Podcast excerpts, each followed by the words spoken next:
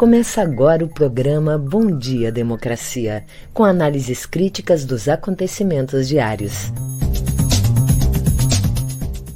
Apresentação de Paulo Tim e Babiton Leão.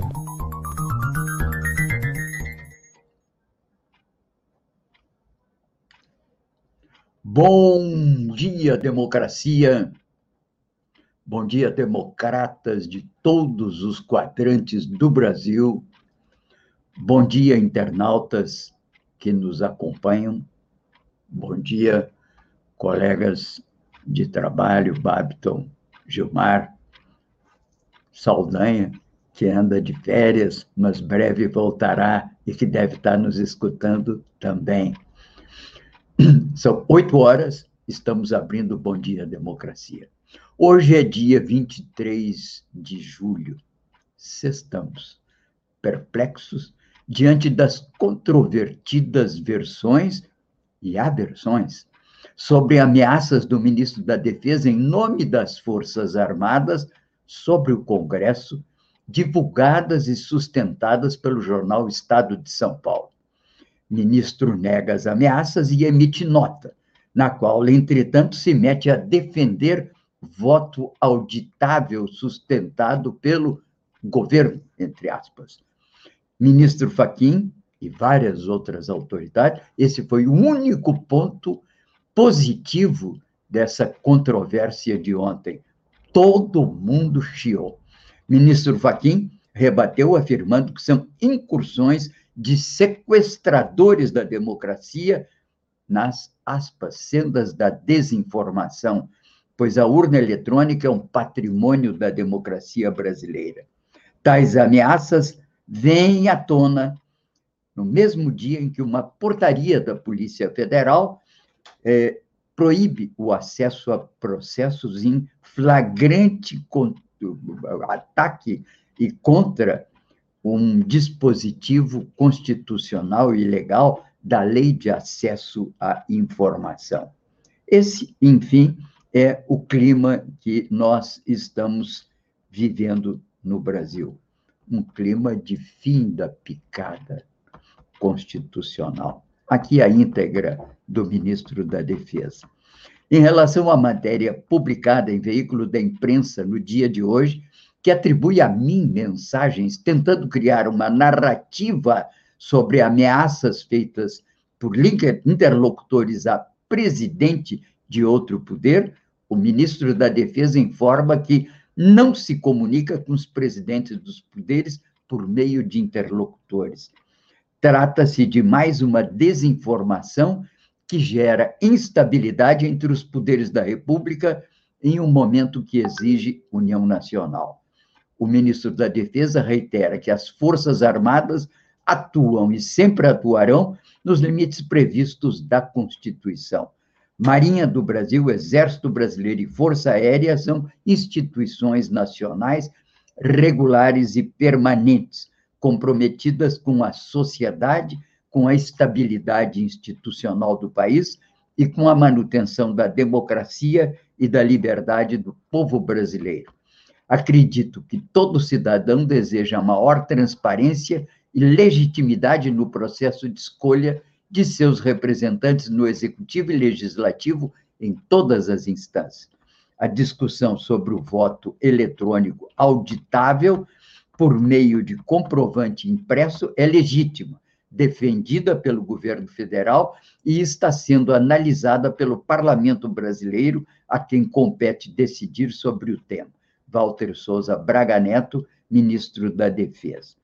Na verdade, esqueceu de dizer que, além de estar a serviço da sociedade, esqueceu de dizer o ministro que as Forças Armadas são um instrumento de defesa do Estado brasileiro e não de perfilação ao governo de turno. Lamentavelmente, o ministro também não deveria ter se metido a defender um procedimento de voto já que não compete a ele tomar essa decisão e não está entre as atribuições das Forças Armadas definir procedimento eleitoral, deveria ter calado a boca e evitado escrever. Ainda assim, foi bem que reconheceu a supremacia do Congresso sobre essa matéria e, sobretudo, melhor de tudo, foi a firme reação todos os segmentos da sociedade brasileira contra essa mais essa ameaça. Agora, está ficando comum, né? Jogam essas coisas no ar, sopram no ventilador e depois, ah, não foi bem isso que eu quis dizer. Parece que foi. Bem, estamos aqui chamando a atenção disso e destaco uma matéria muito interessante do Jamil Chad, do Grupo Bandeirantes, que mostra que a extrema-direita mundial estreita laços com o governo brasileiro, o qual segue passos de Orbán, da Hungria e Trump. Após troca de comando nos Estados Unidos, o Brasil ganha centralidade entre nações que pregam contra o que chamam de comunismo e defendem pautas ultraconservadores. Brasil emula modelo húngaro de controle sobre a sociedade. Matéria interessantíssima, está aí destacada para vocês. Também o TV 247 tem um podcast hoje, no qual chama a atenção dessa inconveniência de ameaças do general Braga Neto. Bem, vamos agora às manchetes locais com Babiton. Bom dia, Babiton. Bom dia, democracia. Bom dia, Paulo Tim. E bom dia para toda a nossa audiência. Vou trazer aqui agora, então, algumas das principais manchetes do dia. No G1, o Brasil registrou 1.444 mortes por Covid-19 nas últimas 24 horas, totalizando 547.134 óbitos desde o início da pandemia. Mourão diz que é lógico que terá eleição mesmo sem voto impresso. Entre aspas, eu sou do Centrão, diz Bolsonaro sobre Ciro Nogueira na Casa Civil. Filósofo Roberto Romano morre aos 75 anos, vítima da Covid. Bolsonaro completa 500 dias sem provar fraudes das eleições. Coalizão de Movimentos Negros denuncia presidente da Fundação Palmares, Sérgio Camargo, da ONU, por violações de direitos humanos. CNN Brasil. Medidas como o uso de máscaras devem ser mantidas por até três anos. Congresso deve separar política e forças armadas, diz ex-ministro da Defesa Raul Jugman. Fiocruz alerta para o aumento de internações e óbitos por Covid-19 entre idosos. Estadão. Ministro da Defesa faz ameaça e condiciona eleições de 2022 ao voto impresso. Em live, Bolsonaro se esquiva de perguntas sobre pressão de Braga Neto por voto impresso. Brasil de fato. Contrato assinado por Braga Neto com suspeito de matar presidente do Haiti é investigado. Cresce movimento evangélico contra Bolsonaro. Abre aspas permitiu a morte de mais de 500 irmãos. Fecha aspas. No nosso programa de hoje teremos a participação do epidemiologista do programa de pós-graduação em epidemiologia da URGS, professor Sotero, que vem aqui tratar sobre os números da pandemia no mundo. O advogado Oscar Plentes, que vem falar sobre as vítimas da Covid. E o presidente da CUT-RS, Amarildo Sense, que vem conversar conosco sobre a organização das manifestações do sábado 24, amanhã. Em seguida, eu volto com as notícias locais. É com você, Paulo Tim.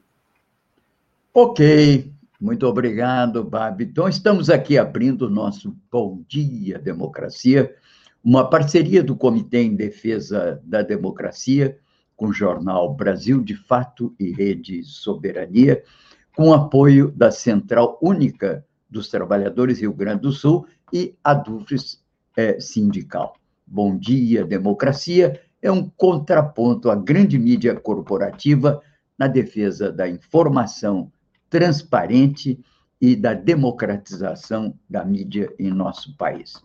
Aqui, as principais notícias do dia. Acompanhe ao vivo a abertura dos Jogos Olímpicos de Tóquio. Saiba o que esperar dos Jogos e os momentos que foram destaque até agora. O Brasil ganhou ontem de novo, né? Começando bem no futebol, né? Quanto foi, Gilmar? Tanto feminino quanto masculino. Feminino e masculino. Ontem foi? Olha, me perdi. Nem o Gilmar, que é jogador de futebol, sabe. Mourão garante eleições em 2022 e diz que Brasil não é república de bananas. Bolsonaro fala sobre convite a Ciro Nogueira e diz que é do Centrão. Veio de lá, nasceu lá, se fez lá. Todo mundo sabe. Onyx anuncia plano de emprego emergencial por um ano para além do auxílio emergencial e para, entre aspas, muita gente, mas diz que só conversou um pouquinho sobre isso com o presidente. Não tem plano nenhum, é lamentável. Média móvel segue em queda no Brasil, mas continuamos ainda num patamar muito elevado, acima de mil óbitos por dia. E Joyce Hasselman, aquela que foi líder do governo Bolsonaro na Câmara, campeã de votos, teve um estranho incidente, porque ela mesmo diz que não é acidente. Pede investigação para saber o que, que aconteceu com ela, porque acordou, segundo ela, muito machucada e ferida. A Polícia Legislativa está analisando a situação muito estranha.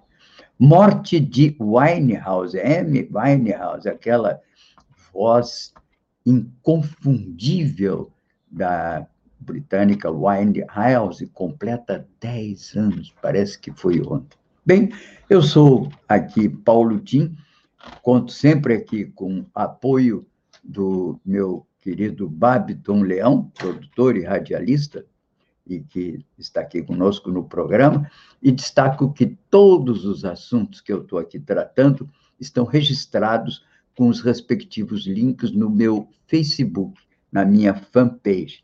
Me diz aqui que o, o aqui completando que o masculino ontem foi 4 a 2. Beleza, maravilha. Vamos embora, Brasil. Bom, nossa playlist musical de Guilherme Xavier Sobrinho acompanha a nossa programação todo dia, de 6 a 8 da manhã, aqui, aquele meu convite que eu deixo para que a gente tome um chimarrãozinho escutando música de raiz do Brasil e música nativista do Rio Grande do Sul, em homenagem ao grande Noel Guarani. Bem, lembrando aqui sempre os nossos, a nossa agenda, né? E hoje é dia do Plentes, daqui a pouco ele vai falar nisso. Famílias com Covid têm direito à indenização quando têm sequelas ou que perderam, eventualmente, por exemplo, um chefe de família. Ontem confirmamos que tem 145 mil órfãos decorrentes da doença.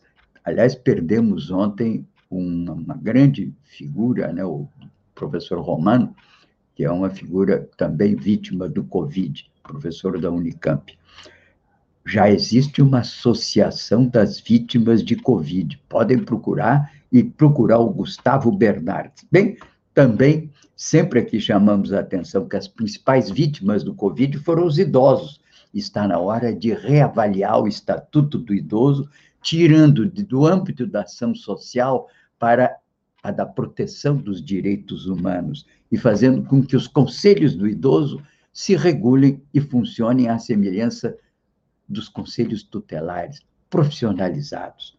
Bem, aqui, então, é sempre chamar atenção das questões internacionais.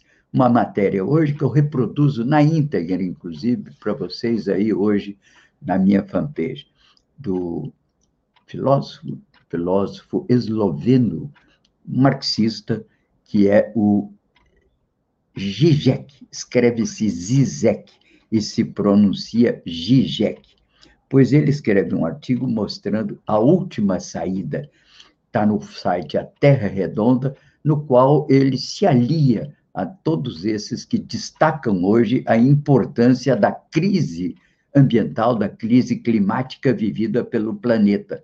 Ainda há uma certa estranheza entre segmentos é, mais à esquerda, sobretudo marxistas, é, com relação à gravidade dessa questão ambiental. O Zizek, nesse artigo, se incorpora a esses que clamam por uma atenção maior sobre a questão ambiental, que ele também reconhece que é um caminho quase que é, sem saída, como diz o título do seu artigo. Nossas elites governamentais e financeiras já estão preparando esse cenário, que significa que elas sabem que o alarme já disparou, diz ele. Ainda que a perspectiva de mega ricos vivendo em algum lugar do espaço, fora do espaço, fora da Terra, não seja realista, não podemos é, evitar a conclusão de que as tentativas de algum deles, como essa visita recente, esse passeio do Bezos, né, de organizar voos privados no espaço, também expressa a fantasia de escapar da catástrofe que ameaça a nossa sobrevivência na Terra. Portanto, chama a atenção disso. Só aqui finalizando, um artigo muito interessante de 1980 a 2020, Brasil e China, dois caminhos no grupo Economia de Boteco, ou Economia no Boteco. Também um artigo muito interessante no Brasil, de fato, o líder Xi Jinping em dois tempos. Discurso do 1 de julho, alusivo ao centenário do Partido Comunista Chinês, um verdadeiro documento marxista, tão claro quanto profundo. Uma matéria muito interessante do Gilberto Lopes, que é um jornalista da Costa Rica que sempre escreve sobre a América Latina. Diz ele no A Terra Redonda hoje, num interessante artigo: Cuba, ou a revolução avança ou é empurrada. Ficam, portanto, esses registros da agenda internacional, e já falamos nas nacionais, depois do das, do boletim coronavírus que nos traz hoje o professor Sotero. Com a palavra.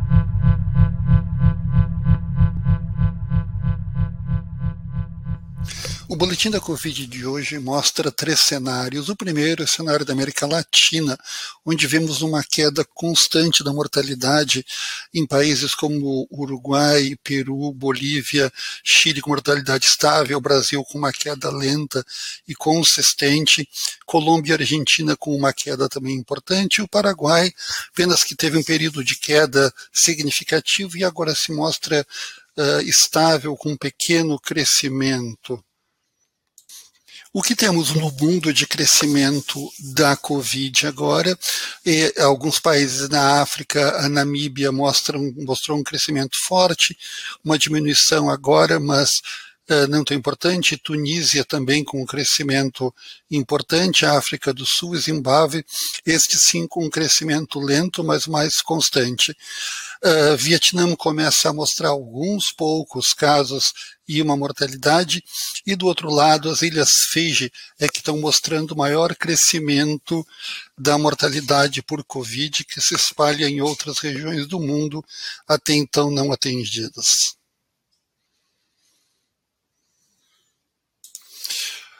O que o mundo tem olhado com mais atenção são, é, o número, é o crescimento do número de casos que tem na Europa, onde uh, lá por maio, uh, junho desse ano se observou as menores taxas de, de, número de casos, e a partir daí, com todo, mesmo com toda a vacinação, esses casos começam a crescer nessas regiões, principalmente no Reino Unido, na Espanha, também em Portugal, e agora agudamente na França, mais lentamente na Itália.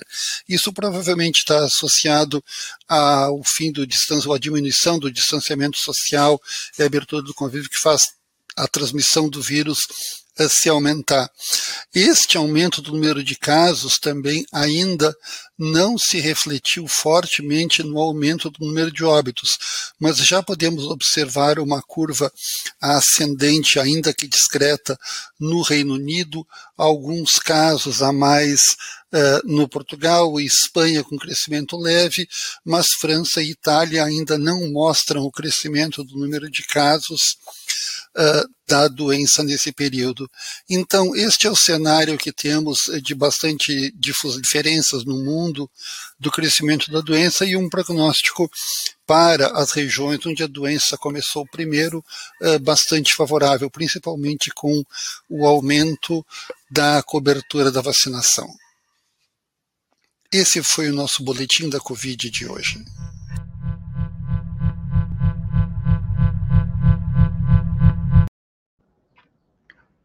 Nossa produção informa que a Rede Globo está transmitindo de Tóquio, né?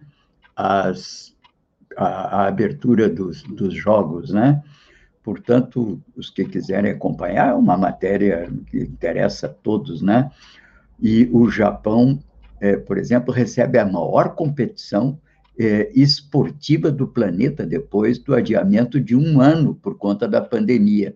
E a organização, enfim, está prometendo uma abertura de nível é, é, que será de impressionar. Enfim, aqui a cerimônia lá está acontecendo no Estádio Olímpico de Tóquio e não terá a presença do público, já que a cidade japonesa está em estado de emergência por conta do Covid. Até agora, houve mais de 70 casos de infecções entre os credenciados desde o primeiro de julho, quando muitos atletas começaram a chegar. Bem, aqui chamo a atenção também sobre esse fato de, da, das manifestações né, que tem acompanhado, em alguns casos, eh, os eventos esportivos. O Reino Unido eh, já teve uma atitude outrora de proibir manifestações. No caso de, do, de agora da Olimpíada de Tóquio, o, a, o Comitê Olímpico divulgou novas regras que permitem aos atletas se manifestarem, mas somente antes do início de uma competição. Para os especialistas, entretanto, não está claro se o COI vai realmente punir algum competidor que se manifestar. Em três jogos de futebol, atletas se apoiaram em um dos joelhos antes do início das partidas, fazendo o gesto antirracista que já se notabilizou em outras competições. Todos, portanto, aguardando com ansiedade a abertura e o desenrolar das Olimpíadas em Tóquio e avaliar também como é que vão se sair os nossos atletas brasileiros, né? Do ponto de vista interno, aqui o assunto dominante continua sendo essa negada, mas suposta e sustentada ameaça pelo jornal Estado de São Paulo que o ministro Braga Neto, lembremos que o ministro Braga Neto, ele foi colocado como ministro da Defesa numa crise recente dos chefes militares com o presidente Bolsonaro, em decorrência de uma visão que tinham os antigos chefes e que o Braga Neto parece agora ultrapassar. A visão constitucional e clássica daqueles chefes é que as Forças Armadas não são instrumento de governo, de alinhamento com o governo, mas instituições de Estado na forma da Constituição. Braga Neto, que vem do meio do bolsonarismo, foi inclusive seu auxiliar direto no Palácio do Planalto, vem contrariando e começam, naturalmente, a ganhar corpo essas ameaças veladas, negadas, contrariadas, de que as Forças Armadas não admitirão isso ou não admitirão aquilo. As Forças Armadas devem ficar no seu lugar constitucional, dentro dos quartéis, tratando de preparar-se instruir-se, melhorar as condições de defesa do Brasil. Isso é o compromisso fundamental e clássico das Forças Armadas, muito embora, volta e meia, saibamos já que houve tentativas e houve momentos em que elas saíram dos quartéis, e isso nunca foi bom para o Brasil nem para a democracia. Bem, o assunto é, está hoje no G1, que no seu episódio 500 discute o tema. Com Bolsonaro, Centrão chega ao topo. E isso, naturalmente, se articula com essa forte defesa dos militares do próprio governo, consequentemente do próprio Centrão. Aqui vale só a pena lembrar: Centrão não é propriamente centro político, é um nome que se deu a um grupo político que, na Constituinte, foi uma espécie, foi, foi, foi criado na época do Sarney, o termo, pelo ex-ministro Robertão, e ele, inclusive, dizia sempre aquela frase da oração de São Francisco: lembremos-nos que é dando que se recebe, E aí criou-se esse canal de comunicação viciado que é dando que se recebe o apoio de grupos políticos que não têm uma ideologia muito clara, ora estão de um lado ou do outro, e têm cargos políticos. Esse é o centrão. Não tem nada a ver com terceira via, com posição política de centro. É uma denominação, aliás, cada vez mais abjeta, cada vez mais é, desconsiderada pelos analistas políticos. Bem, vamos então agora às notícias locais com o nosso querido Babiton. Vamos lá, Babiton. Vamos lá, Paulotinho, trazendo aqui as notícias locais dos nossos parceiros, o Matinal. Porto Alegre engaveta a proposta de passaporte vacinal. A ideia de um passaporte vacinal na capital ontem foi engavetada.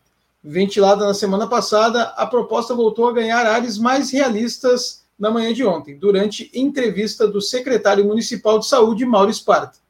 Faltou, porém, combinar com a base do governo de Sebastião Melo. Teve crítica até mesmo de parlamentares apoiadores.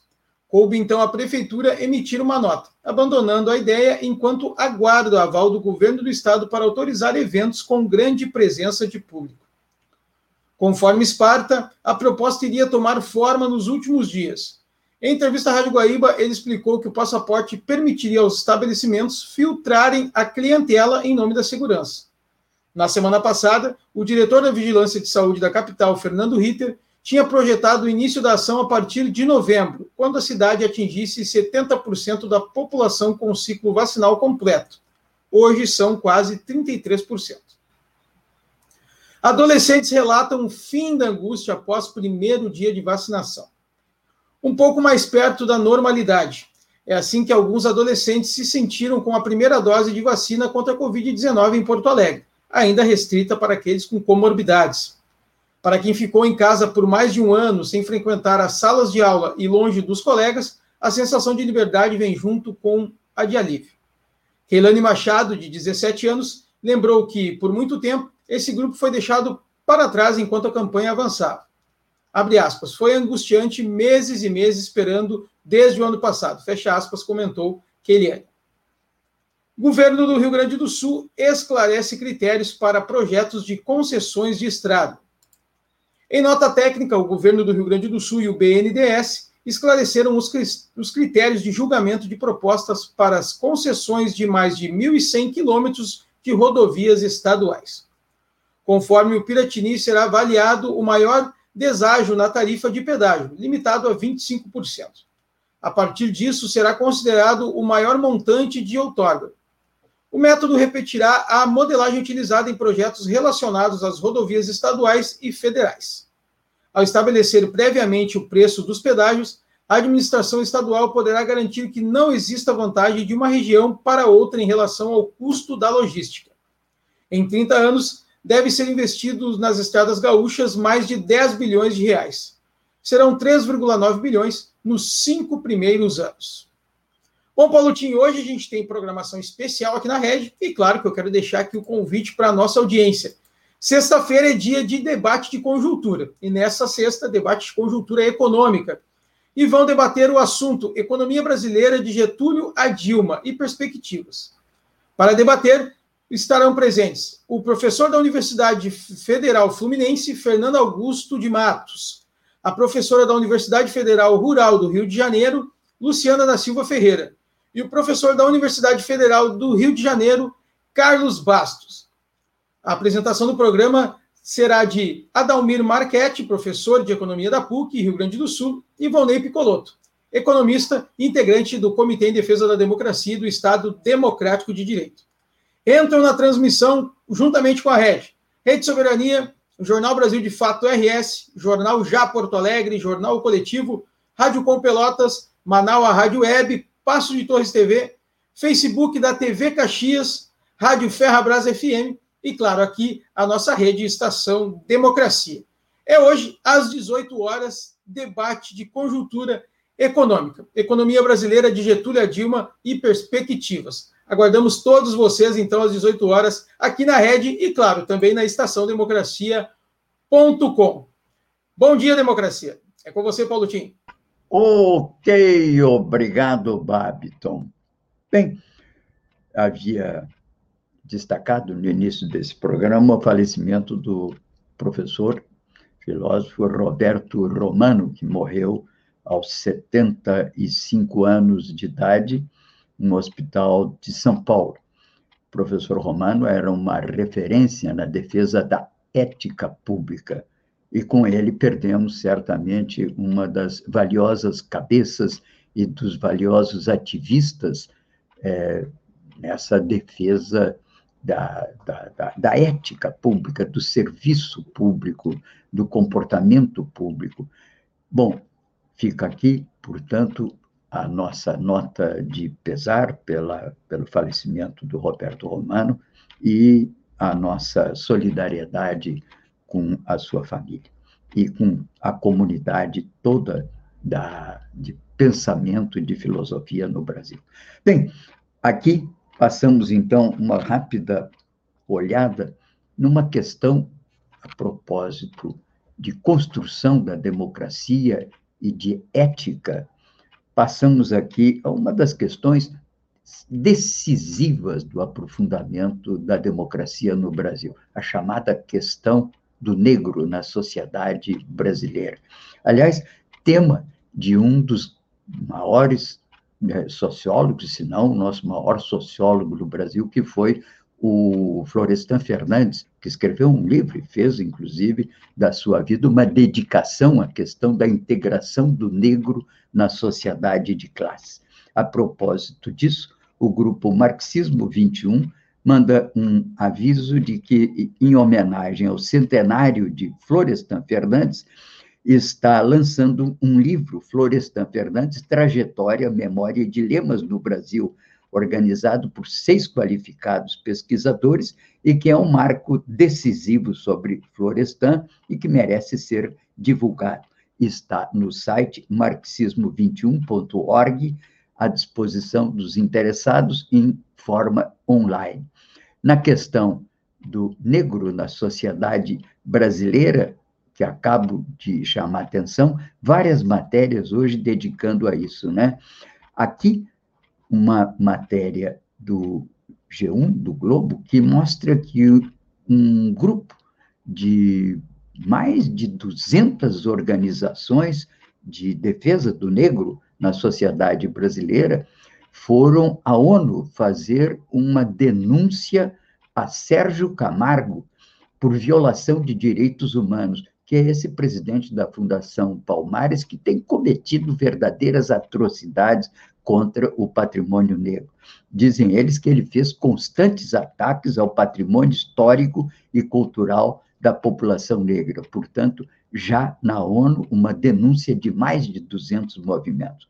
Aqui no Rio Grande, a Frente Negra Gaúcha organizou ontem uma webinar para celebrar o Julho das Pretas, com o tema Nossos Passos Vêm de Longe, homenageando mulheres de diversas gerações que superaram barreiras. A matéria está no Brasil de Fato de hoje, aí também destacada para aqueles que quiserem ler e conhecer um pouco mais desse debate de ontem. E o café da manhã do grupo Folha UOL, de hoje, que é o podcast desse grupo, chama atenção da falta de mulheres negras na mídia e diz que isso é muito prejudicial para a sociedade.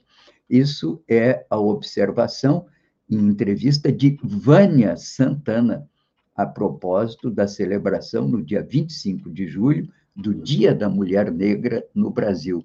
Portanto, muitas atenções das, da mídia, muitas atenções do universo político, muita atenção dos movimentos sociais para a questão do negro na sociedade brasileira, os negros que já constituem maioria da sociedade e que, graças à política de cotas, conseguiram uma presença marcante, já são maioria nas universidades, e cuja formação é, certamente se constitui num elemento de aprofundamento da democracia entre nós nas próximas décadas, se não talvez o mais importante deles. Bem, vamos agora ao nosso querido Oscar Plentes, que já está aí, não é, Oscar? Desculpe aqui atrasei um pouquinho que eu queria colocar essa questão do negro na sociedade brasileira. Bom dia, Oscar, tudo bem? O que, que você nos traz hoje, Oscar? Bom dia, Paulo. Bom dia, nossos amigos do Bom Dia Democracia. Nós uh, temos um fato que é a Covid. Nós temos 20 milhões de pessoas no Brasil que foram infectadas com a Covid. Desses 20 milhões, não se sabe exatamente quantas pessoas ficaram com sequelas. Tem pesquisas de várias formas, mas já sabemos que o INSS tem e fez um acordo essa semana com o Ministério Público, 2 milhões de casos, 2 milhões de processos pendentes de análise, processos que estão atrasados.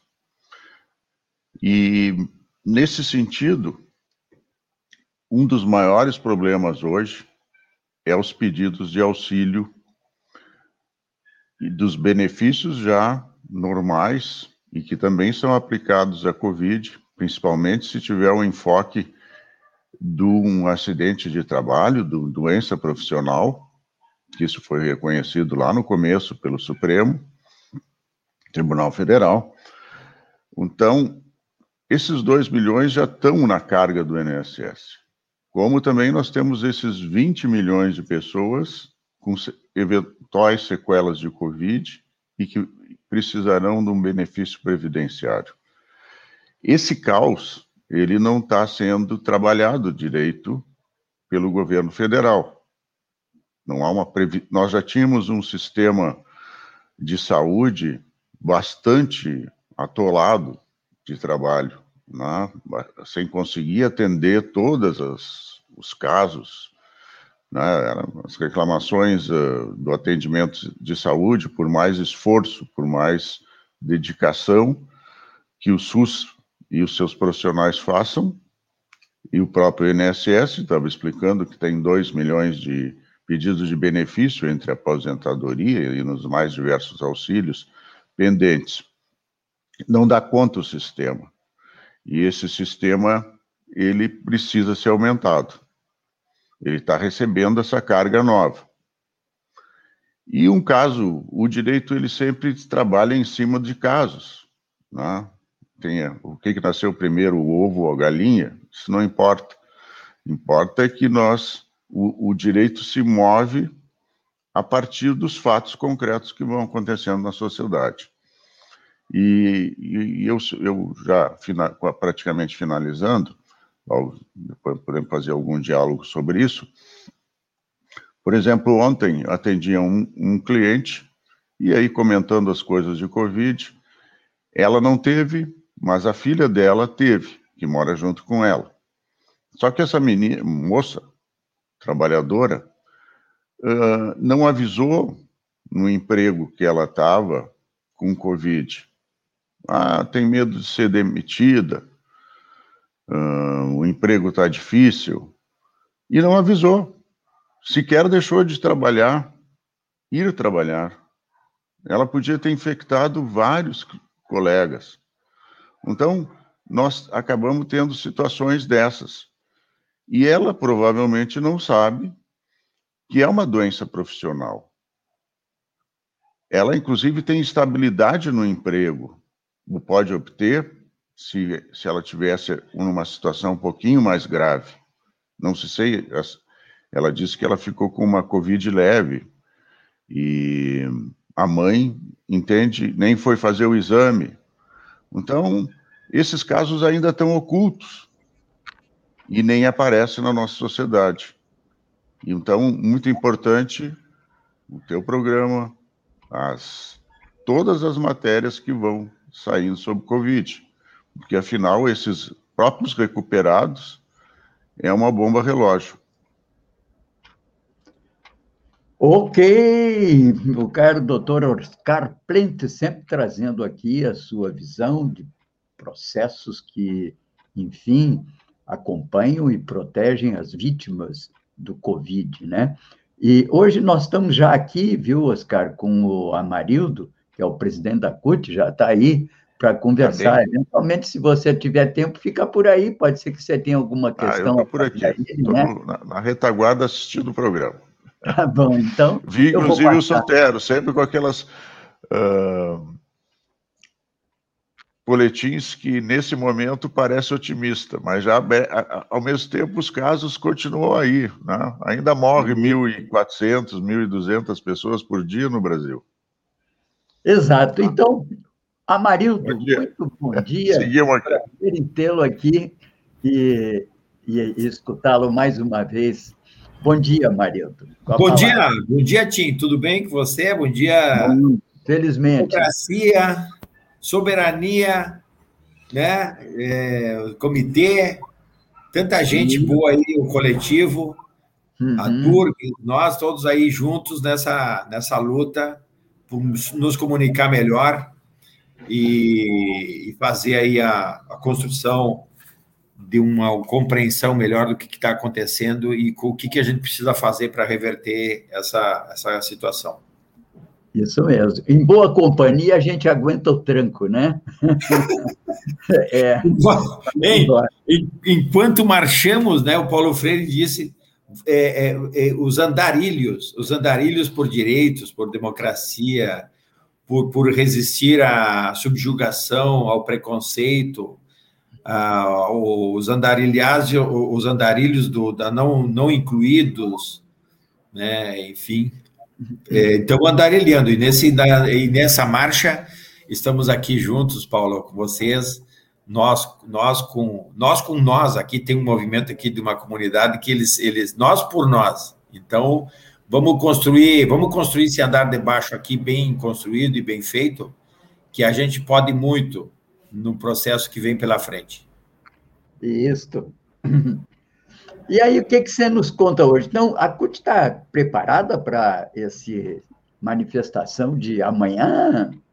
Então, estamos aqui com comitês, comitês da cultura, o pessoal que vai se expressar é, também na marcha. Estamos aqui com o GT da Segurança para discutir como a gente pode evitar incidentes de todo tipo, para não ficar autorizando que alguns infiltrados venham querer atrapalhar a nossa ampliação de públicos nas ruas. Tem aqui o pessoal do caminhão que está acertando as falas, porque sempre tem muita gente que quer falar mais do que a gente, às vezes, nessa hora precisa. Nós precisamos que as pessoas se expressem culturalmente, batam seus, seus, suas, seus bumbos, façam os seus cânticos, caminhem, e nem sempre é, né, ficar o tempo inteiro a gente ficar falando em cima do caminhão que ajuda, e sim entoar cânticos de luta, de resistência e de esperança, que é algo que a gente precisa eh, fazer para ir nos animando, agregando, viu, Tim? E tem aparecido assim, a geração de 68 que está marchando ali, esse público que deve estar na faixa dos 65, até 70 anos, Cara, é uma uhum. coisa assim, é, é, é entusiasmante ver esse público e ver a juventude e ver as mulheres e ver tantos negros e negras que participam e que são, eu acho que já e, continuam sendo maioria nessas caminhadas. E, e, é um encontro, né? É um encontro de gerações é, que estão em luta, em marcha por um Brasil de direitos, um Brasil justo, e um Brasil com soberania. Então, é, é bonito de ver. Tem o pessoal das comunidades, a gente tem aqui na CUT o projeto CUT com a comunidade. Agora de manhã passaram aqui para pegar pano, para pegar spray, para fazer suas faixas, vão levar panelas, porque a fome está tá desgraçando e o desemprego ainda mais. E eu diria que tanto quanto e mais do que já fizemos, Tim, e os ouvintes, a gente está conseguindo é, se encontrar e se acertar nessas caminhadas e nessas marchas. Antigamente a gente fazia atos, né, muito parados ali, todo mundo ficava ouvindo aqueles discursos, aquelas conversas. Agora a gente caminha, se escuta, se encontra. Já pode, já podemos alguns se abraçar, né, já que estamos meio vacinados, tá, duas vezes. E com máscara, com álcool gel, mas que bom que a gente está junto e nesse junto ampliando e cada vez mais pessoas presentes nas atividades. o, o Amarildo, isso aí ia te dizer, reivindicar o seguinte: o, essa geração de 68 vai até os 80 anos. Eu estou com 77 e ainda venho dela. Comecei um pouquinho antes, né? Que eu comecei em 61 na legalidade, né? Mas é, já tá, tem gente aí com mais de 80 até, já nas passeatas, viu? Estamos aí incorporados na geração 68, viu? Já meio de vovô deles, mas ainda presente, né? Agora, eu ia te perguntar o seguinte, Amarildo, amanhã tem algum horário, algum ponto de tem. encontro? Como é que é? Conta para gente. Nós vamos nos encontrar às 14h30 ali no Largo Glênio Pérez, e ali na prefeitura, aquele, aquele largo todo que Sim, tem ali. Um grande Glênio. Sairemos, grande Glênio, sairemos às 15 horas Vamos, vamos subir a Borges, vamos entrar na Salgado. Dessa vez vamos caminhar pela João Pessoa, fazer um trajeto diferente. Vamos entrar pela Venâncio e vamos encerrar no Zumbi, para que a gente faça umas duas horas e meia, três horas de caminhada, porque nós estamos esperando 100 mil pessoas. Oh. De... 100 mil pessoas. Vai ser um dia de sol, um dia, um dia é, nesse tempo do ano com quente estão falando até 26 graus, que vai dar amanhã à tarde. Então, olha, vai ser um dia da gente também tomar um solzinho, caminhar, tomar uma água, fazer um exercício físico, se escutar, é, enfim. É, e essa é a programação. E vai, e vai ser, e será encerrado o ato no Zumbi com as falas das centrais e com uma participação cultural do movimento aí dos LGBT+. Eles vão fazer lá uma, um encerramento com música, com cânticos, com danças, porque também as nossas marchas são marchas de inclusão, né, de ampliação e de acolhimento de todas as grandes, dos grandes e pequenos e, e de qualquer tipo movimento social que queira se libertar, que queira se reconhecer, que lute contra as diferenças, os preconceitos, né, e, e, as desigualdades que, que são muito fortes e são aí toda hora é, pro, é, difundidas e divulgadas pelo presidente da República, esse genocida, e que tem que sair, tem que sair do, tem que sair do palácio, tem que sair do governo, junto com aquela tropa toda que, que tem que voltar para os quartéis, né, e que tem que parar de falar bobagem sobre se tem ou não tem eleições, o que, que tem que ser do Brasil ou não tem que ser. Milico tem que ficar em quartel, não tem que ficar governando. Essa, essa é um pouco a ordem das democracias. Senão a gente vai começar a naturalizar situações que nós não podemos concordar. É isso mesmo, muito bem. Aliás, é o Randolfo Rodrigues que proclamou ontem, né? que colocar fim no governo Bolsonaro é uma tarefa civilizatória, publicado hoje no Brasil de Fato. E é isso, é uma tarefa civilizatória. Muito obrigado, Amarildo, então, pela tua presença. Amanhã, todos no Fora Bolsonaro, duas horas da tarde, duas e meia, no Largo Glênio Pérez.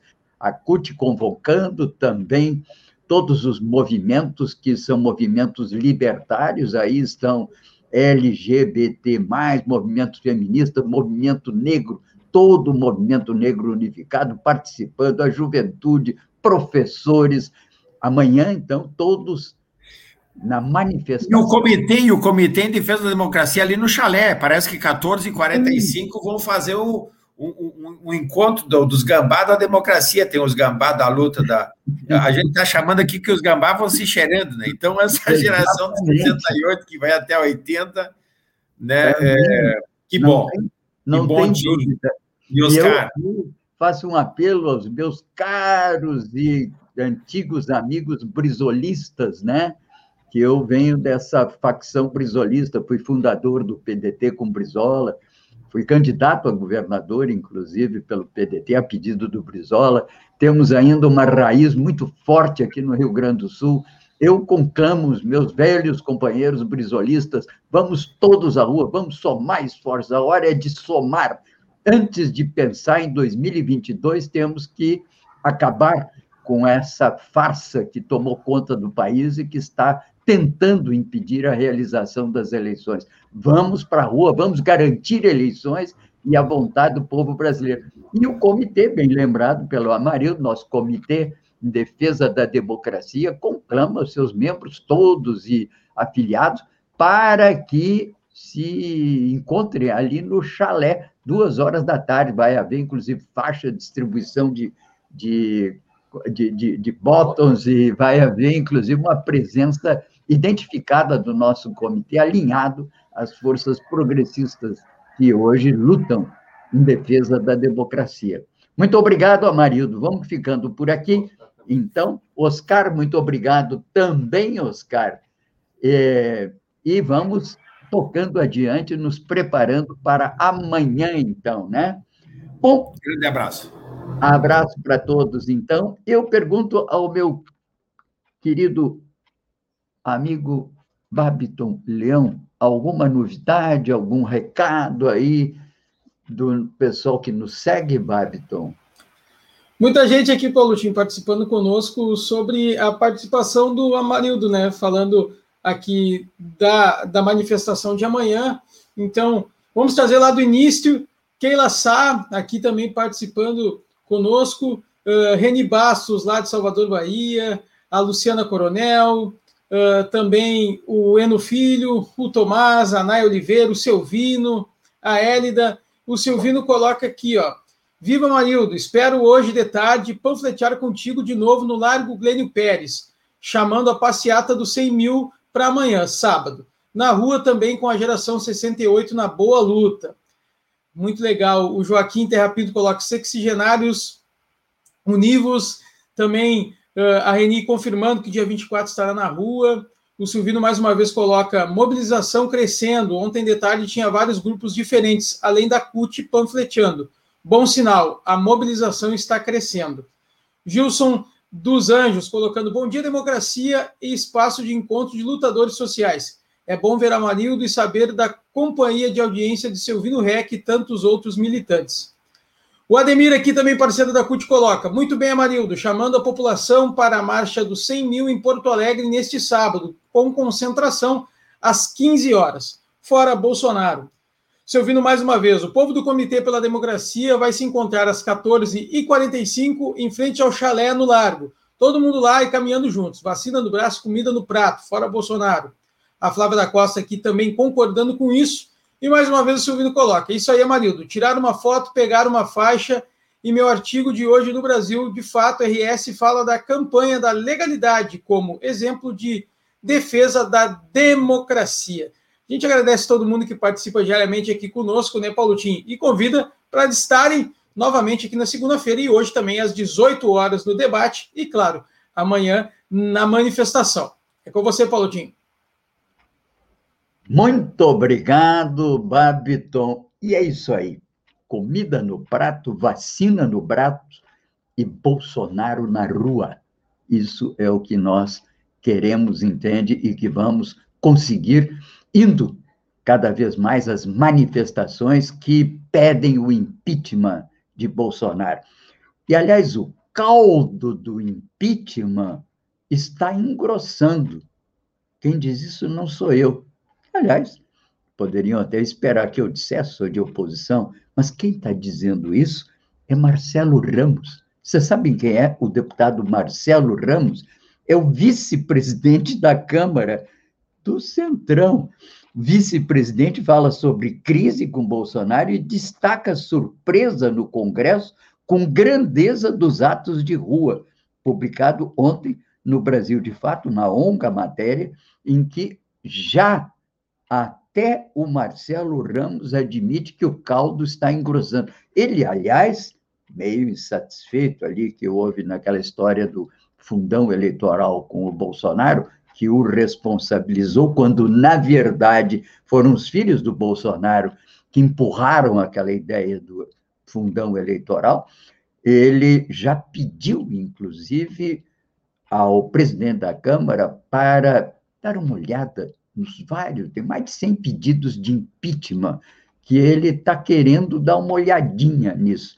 E o presidente da Câmara está com medo lá tanto de viajar ao exterior, que vá que o Marcelo Ramos resolve, entende, por conta própria, achar por bem, não é, de abrir o impeachment contra o Bolsonaro. Há uma tensão no ar muito grande, há uma bateção de cabeça, não se entende. É um governo que já acabou. Agora ele está cumprindo o seu prazo, entende? E esse, naturalmente, é o momento que dizem que, inclusive, já o cafezinho já começou a esfriar lá no Palácio do Planalto, sabe? Quando o café começa a esfriar, é sinal de que o governo acabou, já ninguém mais aguenta, não há expectativa mais nenhuma. O que há são essas, colchas de retalhos e de remendos tentando fazer chegar ao fim. Eu me lembro que essas coisas de reminiscências, né, de quem morou em Brasília muitos anos. O Figueiredo ficou seis anos no poder. O Sartei depois ficou cinco. Eu diria que foram anos, 11 anos quase, que a espera né, de um momento que foi o momento das eleições diretas para presidente. No sexto ano do Figueiredo, estavam caçando o ministro assim, entende? Como quem caça borboleta, porque não tinha mais nem café no Palácio do Planalto, nem o Figueiredo mais queria ir ao Palácio do Planalto, ele próprio já estava cansado dele próprio quando houve o comício das diretas em 1983 no Rio, Figueiredo chegou no outro dia, estava no exterior, e perguntaram para ele, mas presidente, o senhor sabe que ontem teve um milhão de pessoas numa manifestação das diretas, o que, que o senhor tem a dizer? E o Figueiredo, daquele jeito dele, né? Se eu tivesse aqui, seria um milhão e um, eu também ia, dizia. Ou seja, já não havia mais convicção do próprio regime na sua continuidade. Bom, está se sentindo isso nesse momento. O governo do Bolsonaro acabou, está enlameado em vários campos, né? em várias áreas, e culminou agora com esse envolvimento em corrupção em torno das vacinas indispensáveis à sobrevivência dos brasileiros. Tudo isso muito lamentável. Vamos encerrando o nosso programa, destacando, enfim, a, agradecendo a todos aqui que estiveram hoje conosco, a Marildo da CUT, o Oscar Plentes, os nossos colaboradores aqui, que é o Babiton, o Gilmar, e só destacando que não percam, não deixem de ver o Matinal, que é o nosso jornal matinal, um jornal novo, de vanguarda, muito interessante. Hoje não vou ter tempo de ler o editorial do jornal, mas ficam todos convocados a dar uma espiadinha no jornal matinal. Com isso, vamos encerrando, convidando para que assistam às 18 horas a nossa live aqui no, nas nossas plataformas do Grupo de Conjuntura Econômica. Amanhã, todo mundo de tarde no Glênio Pérez, a grande manifestação em busca dos 100 mil contra Bolsonaro. E a segunda-feira, modestamente, aqui estaremos cumprindo o nosso dever cívico de procurar informar todo mundo, informar os nossos, nosso comitê, os nossos seguidores, com uma informação a serviço da democratização da mídia em nosso país. Muito obrigado. Viva a democracia. A Covid avança. A gente está vivendo um dos momentos mais difíceis da nossa história e a atenção e os cuidados precisam ser redobrados. Primeiro, porque a gente sabe que o sistema de saúde está em colapso. Mas, mais importante que isso, a gente precisa saber que as pessoas estão morrendo mesmo quando conseguem pleno atendimento. Isso é muito sério. A doença ataca cada um de nós de uma forma diferente. A gente precisa deixar claro a todos que o mais importante agora é evitar a contaminação. Ter coragem não quer dizer ignorar o medo e muito menos a razão. Agora é hora de ficar em casa, de usar a máscara, lavar as mãos com água e sabão e usar álcool em gel. Ajude as pessoas ao redor, leve informação, uma palavra de apoio. Para ficar atualizado, acesse portaldavacina.com.br e tenha informações apuradas sobre a Covid, além dos locais e datas para vacinação de todos da sua família. Portal da Vacina é o Brasil todo conectado para pôr um fim na pandemia.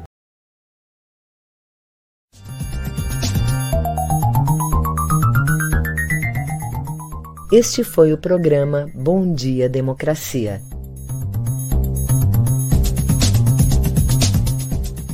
Nos encontramos na segunda-feira às 8 horas.